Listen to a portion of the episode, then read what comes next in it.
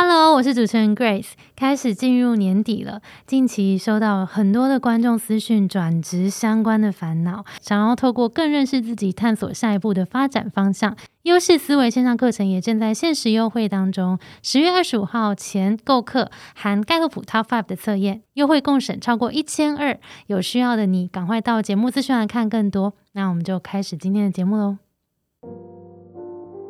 我就是第五大道来回走，拿着一叠履历表，一家一家进去发。你就是想象 Fendi、LV、Louis Vuitton、like Chanel，你知道收吗？他们都会不爽啊。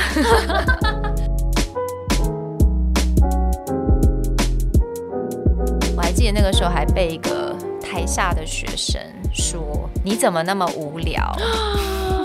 那个时候是马上很想哭，但是我就是要装镇定，离开那个补习班，我就爆哭。现在想想还蛮有趣的，我就是从那个时候开始，让我知道说，OK，我备课，我一定要给他备的非常有趣。Grace，欢迎收听。最近工作还好吗？最近工作还好吗？是我们很常和朋友聊天的开场白。但除了好与不好以外，很多说不出口的、没有被了解的、不知道和谁说的，希望都能在这里聊给你听。节目每次会邀请一位在职场上努力发光发热的来宾，来和我们聊聊最近的工作与生活。今天非常开心邀请到 Executive Plus 的 Sherry 来跟我们分享她非常精彩的跨领域职涯。Hi everyone，非常高兴来到这个节目，Thank you Grace。这次会想要邀请 Sherry 来，其实是因为是我们这里有超多听众都对跨领域很有兴趣。嗯，然后 Sherry 呢，她就是真的是蛮跨的，很跨。对，她从过去是念会计系嘛，对，没错。然后后来又到呃，其实到 fashion 产业，没错。然后又后来进到英语教学的产业，所以其实这而且他都不是只是沾一下沾一下，他其实是真的都有在里面工作过，不管是念书或是工作过。我觉得一定会有很多是他为什么这样选择，在过程当中有没有遇到什么样的困难？到底要怎么样才能够成功跨领域？今天麻烦 Sherry 跟我们分享。那我们就赶快请 Sherry 自我介绍一下你的经历好了。我一刚开始在美国是会计系的，而且我们那个大学还是会计系，我还记得是美国第一名。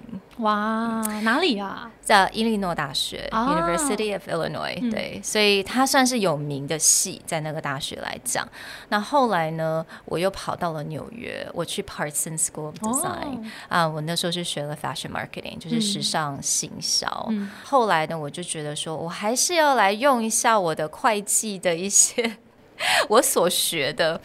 那那个时候我就进了投资银行，那也是在他等于说是 finance department，他们金融的部门，然后那边工作，那就是应用了我会计所学的。我之前是进入银行之前，我在了一个算是蛮有名的一个品牌吧，也在他们店里面做 sales associate。之前是在 Burberry，那纽约有。非常著名的第五大道嘛，第五大道上面就是 fancy 非常 fancy 的旗舰店。那我就是在那边的 Burberry 里面，嗯，超酷的。好，所以从会计到 fashion marketing，然后实际在精品产业跟精品店里面工作，后来到投资银行，后来回台湾之后进到呃英语教学的产业。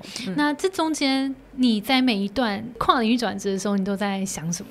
其实我每次转领域，我就是觉得说，我要 follow my heart，我就是要跟着我的 passion，因为我知道，如果我不爱一件事情，我觉得很明显，而且别人也可以看得出来，我对这件事情是完全没有 没有任何的 passion 的。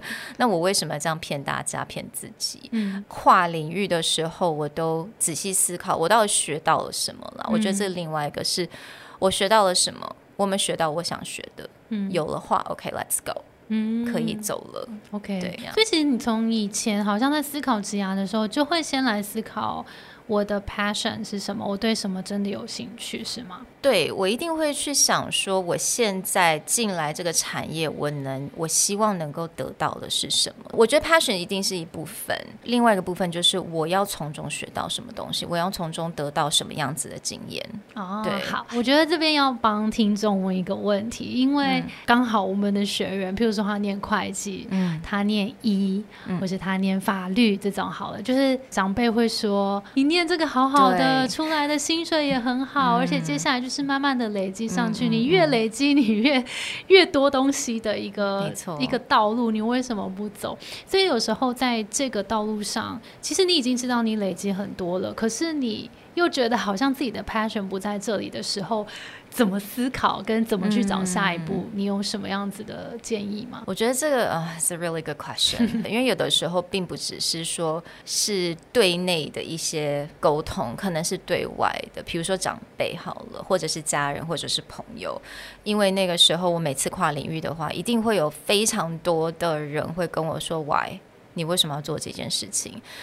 但老实说，你那个时候讲的原因，你要第一个知道是你绝对不会 satisfy 所有人，你不会满足所有的人。可能那个时候你就会先想，我最在乎的人是谁？那或许是你的父母亲。那这个时候呢，我当时就是先，比如说我从会计，我想转到呃 fashion marketing，因为我爸爸他是一个非常重视学历的人。所以那个时候我在转不同的领域的时候，我知道说这个学校的名字 他会很重视。如果考到一个非常好的学校，我可以把这个学校的 credential 把它拿出来，说哎，这个谁念过，谁念过，他可能会比较。OK，就是如果你的烦恼现在是你要去跟别人去沟通这个部分的话，可能要先了解对方在乎的点是什么东西。因为其实我觉得长辈，不管是长辈旁边是你的朋友的话，他都会希望你快乐，所以我觉得也不用太担心说他们真的会阻止你做一件事情。但是如果你能够去符合他们可能所在乎的某个点，嗯，这一些我觉得都是还我会去想到的部分呀。那你自己在会计转 fashion marketing 的时候，你自己有任何 struggle？就是我过去花了这么多时间在这个专业领域里面，我现在要放弃了吗？嗯，我反而自己的 struggle 没有那么的多。OK，那你发现什么你不喜欢？所以你想要往另外一个方向去？嗯，那个时候还在大学的时候，我我必须得说，当当你在大学所学习，跟你在职场上面的是完全两码子的事情。但是从那个时候从大学出来，我就觉得说，OK，我现在年纪二十岁，二十一、二十二吧，那个时候，我觉得我还可以再学一个东西，然后我再去工作，我有这个时间，而且我那时候很清楚是会计我所学的东西，我绝对以后会用上。哦，我绝对会把它用上。所以其实我在学东西的时候，我还蛮就是我会去知道说我现在学到什么。比如说我在会计哦，我在那个大学学会计的时候，我们常常我那时候受训一个最 heavy 的部分就是做简报、写履历、interview。我知道这三样我绝对不会忘记，我会一直带着它。这个做简报就是 stage presence，它这一个部分呢，我把它带到 fashion 的领域。其实也非常的有用，嗯，所以其实我会我会蛮呃去 focus 在自己可以把它什么样子 skill，你什么样子技能。带到你新的领域，没错，这个我觉得是大家在跨领域有时候会不小心疏忽掉的，因为可能会先想到不足的地方。可是我也会蛮鼓励大家去思考，如果今天有一个目标想要跨领域，真的要去想一下，你在过去的累积里面，一定有东西是可以跨过去的、带过去的。那这就会变成你加分的亮点了。因为其实可能其他的 competitor 他没有会计的背景啊，他可能就是都是 design 或是都是 fashion 类的。那这时候就是你跳出来的。很关键的一个，所以反而让这些你过去的经验变成你的优势，我觉得这是一个蛮重要的观念。嗯嗯，那你是为什么会想说要转往 fashion marketing？我念会计。那个时候有很大原因，老实说啦，那个时候高中变大学，根本不知道自己选啦都根本不知道自己喜欢什么，对不对？那我爸爸正好是会计师哦，所以那个时候想说，好啦，那就试试看吧。我妈妈以前是学时尚设计哦，所以我都都有一些参考他们，没错，我就是参考，因为从小我觉得时尚的东西，就是从小有时候。you know 耳濡目染，然后就会蛮喜欢，就非常喜欢这种衣服啊、时尚啊、fabric 啊，就所以，我从小对这部分也蛮有兴趣的。所以我也知道说，其实 fashion marketing 很适合我。我知道 fashion design 绝对不适合我，因为我完全对于 design 没有任何的天分。但是呢，如果你把它变成商业的东西，我觉得我可以。嗯。对，好，那后来是刚刚讲的从会计，然后到 fashion marketing。哎，那为什么到 fashion marketing 顺利进到 Burberry 工作之后，又想说，那又要进到再再回到嗯。对。呃，那边有一个很很实际的问题，就是我其实到美国是用学生的身份，所以其实我我没有任何绿卡嘛，所以那个时候其实呢，我到 fashion 就是我在 Burberry 工作的时候，其实呢是因为他那个时候有一年的一个 visa，他就是让学生能够去去尝试，所以我就选说好，那我就用这个 visa 我来吧，来玩玩看。那当然也知道说很很实际的东西，那个 visa 快要。快要到期了，我要找一个正职的工作了。哦，那其实那个时候呢，因为我还记得那是已经九一一之后了，所以其实它有蛮多的一些 limitation，很多政策。所以我那个时候呢，找工作还是如果你大学的有这个学历，你可以去证明的话，会比较容易找到工作，而且进。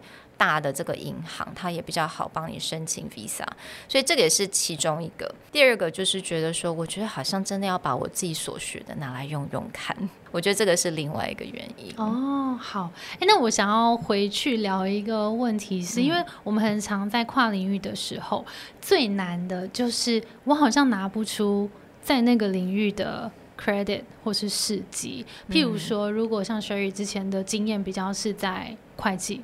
我要怎么说服我的 fashion marketing 的学校要录取我，或是我的 fashion marketing 的工作要录取我？嗯嗯嗯，必须得说，当你要跨领域的时候，你要有个心理准备，是你必须要非常的愿意去 market 你自己。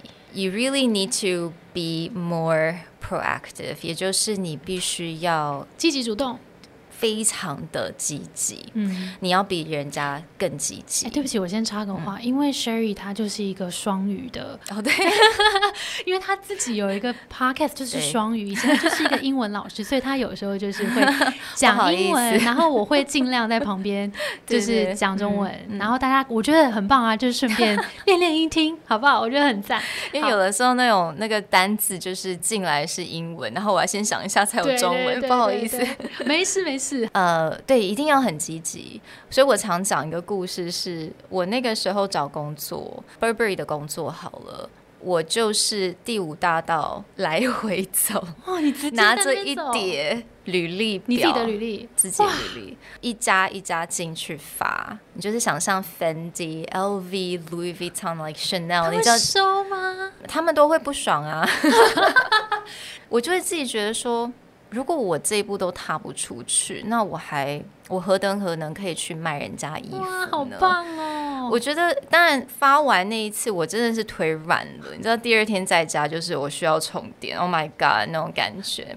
可是我真的就是你跨领域。也要有这个积极部分，当然现在啦，现在不用实体的，现在有 LinkedIn，现在有 email，各式各样的一些方法，让让你能够找工作。我觉得 Burberry 那个工作就是很非常的巧合。他正好就是缺一个人，然后我没有任何 sales 的经验，因为通常 sales 的话，你要带进去一些客户的名字，但是我就是又不是当地人，没错，我没有，我是零。可是你就是积极，其实我觉得一种台风或者是你的 first impression，你给人家第一印象是好的，他们会愿意。那后来为什么会呃进到投资银行之后，然后回台湾，怎么会又进到一个崭新的英语教学的领域？啊，我觉得那个时候大概是算一个人生的转泪点吧，就是比较了解到哦，OK，原来我不是那么喜欢看数字，我也不是很喜欢卖衣服，因为我觉得如果你这个人穿起来不好看的话，我也不想叫他买。哦，你的 individualization，我比较像这样的人，我会觉得说你不好看就不要买，对，所以我就发现 OK，在这个领域好像都不太适合。那我觉得其实我发现我在 sales。或者是在 accounting 里面，我最喜欢就是诶跟团队工作，嗯，跟人家去沟通，那个是我最喜欢的部分。我回来我就也非常了解说，哎，其实啊，教育一直是这也算是我们我们家族的一个 bloodline，就是从外婆那边开始，就是很多老师，所以我想说，OK，那我就试试看。所以那个时候我又是在中孝东路发我的。发我的 resume。等一下发 resume，大家请记起来，这很有用。对，那个时候就是又是中校东，那那个时候非常多的一些补习班，我就想说，反正我又是 start over again，然后我就是来再来发我的履历好励志。你有了 fashion 的产业的背景，有银行，哎，那你为什么进台湾没有想说从 fashion 或者是从银行下手，而是做一个这么大的转换？我觉得银行那个时候我也有考虑到会计师事务所，台湾的。可是呢，我觉得我有一个特性是，那个时候我还不知道，就是我也是那种有点，就是我现在是要自己创业嘛。其实我不喜欢被家管。哦，我觉得那个时候我就开始有一点发现，哎，我真的很不喜欢太多的一些。rules 一些规则在我身上，但很我觉得非常 lucky，是我那时候去一个面试，那个面试当然是不成功，但是那面试官他问了我一个问题，我永远记得，他说：“你是不是家里面有一个爸爸是晚上十点还没回家会来打电话给你的人？你家里面是不是有一个人会你晚上十点还没回家你会来关心你的人？有的话，你不要来。”你做会计师事务所吗？没错，他非常的诚实，我就马上说没错，我家人一定会打电话来叫我赶快回家。还有问问说你是不是那种第二天就可以拿着行李去出差的人？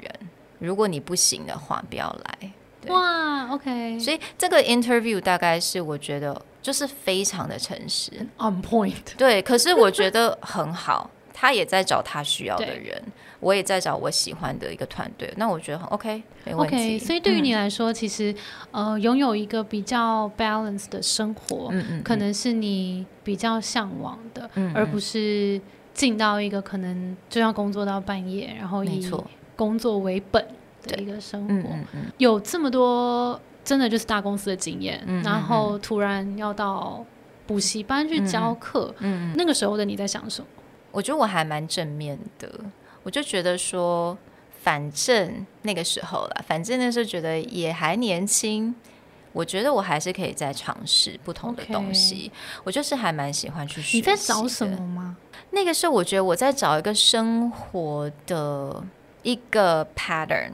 比如说，我真的很不喜欢在一个大的公司里面工作，因为我觉得我想要有一适度的，我能够控制一个方向，我想要控制我生活的模式。那个是我在找的东西，对，一个比较贴近自己，然后自己可以做更多决策的地方，的生活方式，应该这样讲。所以后来就想到一起教书，可能会可以带给自己这个弹性。没错。哦，那后来是哪一间用了你呢？在你发了你的传单之后，那那家现在已经倒了。好，他他后来是怎么开始用？你要怎么开始这个新的旅程？那个时候也蛮多挑战的，因为真的要教书是完完全全我，就算我学历怎么好，哎，或者是学历怎么样，公司怎么样，没有用。你真的是站在学生面前，你就是要开始教他们东西。我就是也是从就是像白纸一张啊，也是从最低的小时时薪开始，然后他们给我什么课我就去上，什么时间我就去尝试。我还记得那个时候还被一个台下的学生说。你怎么那么无聊？这是第一年吗？第一年，天哪！对，好像前第第二个月还是什么时候？那是真的很他直接说你怎么那么无聊？对，OK OK。然后你的心境是那个时候是马上很想哭，但是我就是要装镇定。但是从教完课离开那个补习班，我就爆哭。但是我觉得现在想想还蛮有趣的。我就是从那个时候开始，让我知道说，OK，我备课我一定要给他备的非常有趣。觉得无聊是不是？对，我是不是？没错，所以要感谢他啦。我今天在这边，真的，我觉得是被击到了，被击到了。对对，OK。后来那你有是怎么样做了一个调整吗？先哭，我反正没办法，那就是我一个 心情转换的方式。先哭，后来想说，我就检讨了一下，是真的无聊吗？后来想说，有一点，因为那个时候就是好像跟着书教，我们那时候不知道说，哎，有不同的方式或怎么样去引起学生的兴趣，所以开始去上网啊，做自己做很多的功课，然后去尝试很多不同的方式。后来有找到一些什么方法吗？我就是后来其实又去上了嗯网络上的一个 master 的 program，那个时候就是教英语的 program。那从那个部分呢开始。打开很多教学上面各种各样的方式，然后我也是一边去测试啦。其实我就把它当成说我就是来玩，我来测试。那这个 OK OK，我就继续用；这个不 OK 的话，那我就摆在旁边这样子。那我觉得。至少找到自己的一个风格是什么样，尤其是跟学生啊互动啊，还有你怎么样把这个课程的主题能够变得非常的跟他们是非常相关的。嗯，对，嗯，那你后来就创立了自己的品牌嘛，叫 Executive Plus，那是怎么会决定要开始自己的事业？呃，我觉得那个时候教书大概教了十几年，十一十二年之后，我就创业了。那我觉得创业有一个非常大的目标，again，就是我真的很喜欢做。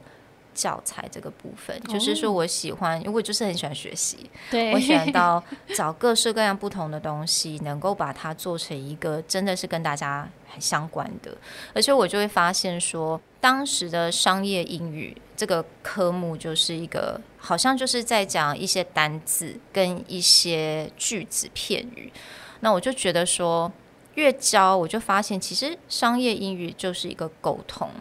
你的职场上国际的沟通，它其实不只是跟你在工作，就其实会带到你的心情啊，你的沟通风格，跟你就像呃 Grace 这边非常就是在讲优势嘛，其实这些都是非常相关的。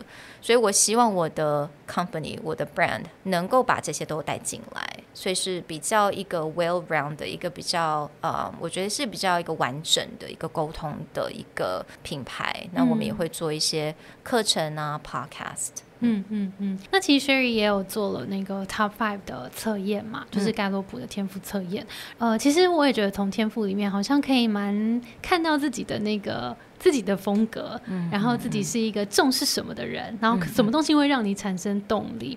所以如果我们来看一下 Sherry 的天赋好了，Sherry 天赋是学习、成就、交往。个别跟体谅，那其中学习是第一名，是呃喜欢学习这个，然后成就是执行力的，然后另外三个其实都在深度关系的建立，就是交往、个别跟体谅。你觉得你自己在沟通风格上面有没有哪一个天赋影响你最多？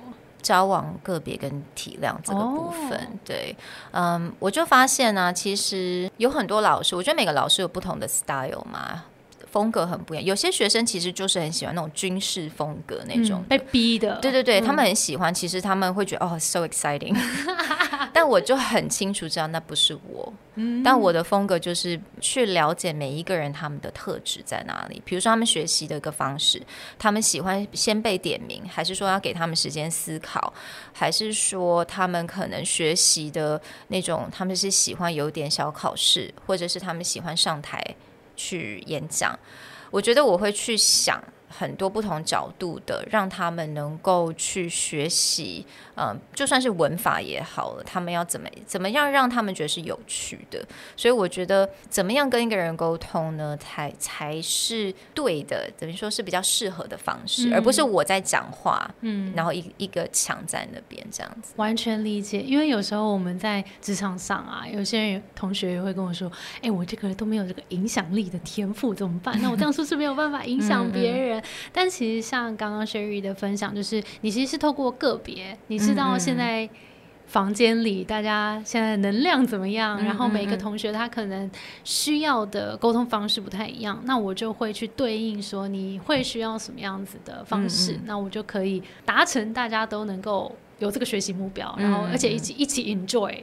这个课程，所以我觉得这是一个超棒的应用，然后感觉也是一个，如果跟你沟通的话，是一个舒服的状态。嗯嗯嗯，对。其实蛮多朋友会跟我讲说，他跟我聊天一阵子之后，他们就会想睡觉。我不知道是他们觉得无聊 吗？他们觉得就是很放松哦，很舒服的感觉。哎，我也被说过，我的 podcast 好像听一听，好像也觉得。我想说也是可以啦，如果有帮助大家睡眠品质的话，好像也是不错。啊，当然有想睡觉的话，就是觉得哦，我可以来另外开一个床边读书。好，那因为呃，Sherry 在职场沟通上面有很多的经验，而且你的组织、你的你的公司也在协助大家做这件事情。那我想要协助。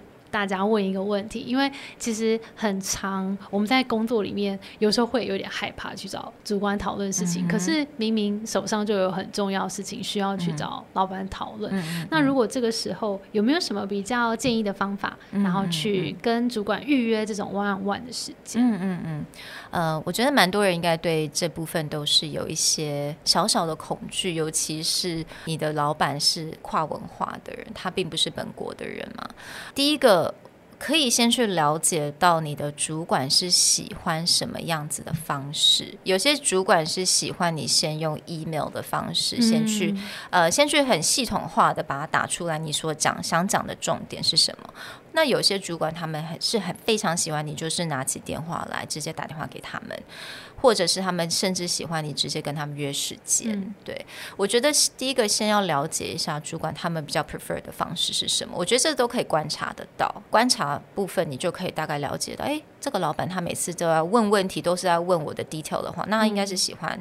detail，那我就是给他很多 W H what when where 这些这些的部分。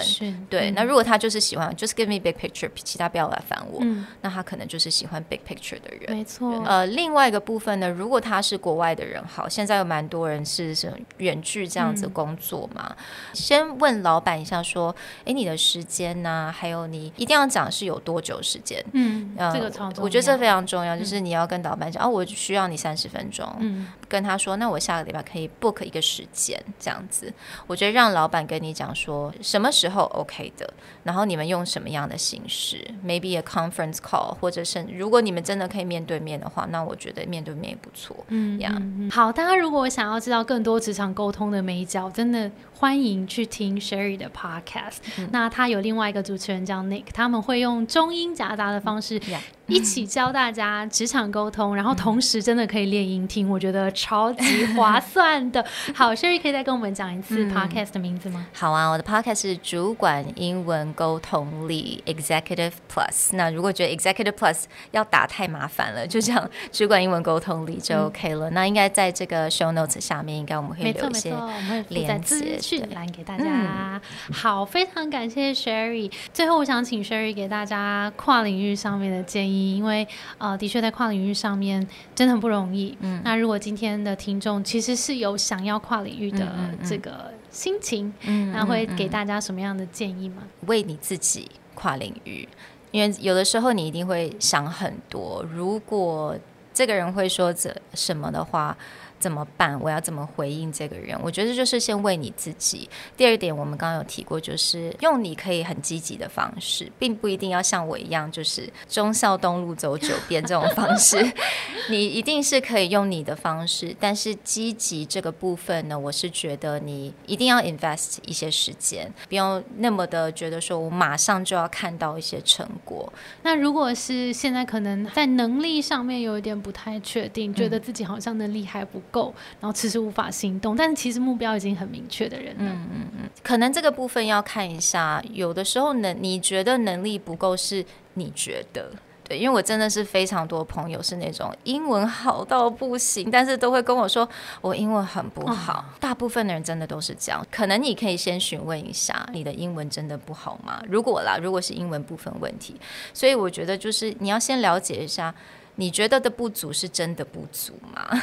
有时候是自信的问题，对不对？其实你就问问看别人，别人客观的。看待你这个能力的时候，你可能会有不一样的感觉。没错，嗯，今天非常感谢 Sherry 精彩的分享。那我们今天节目就到这边了。我们节目是最近工作还好吗？如果你在职场上遇到任何的烦恼，或是你对于商务英文沟通相关的教学内容有兴趣，欢迎到节目资讯栏看我们更多的服务，还有 Executive Plus 的谢谢你的收听，我是 Between Goals 的 Grace。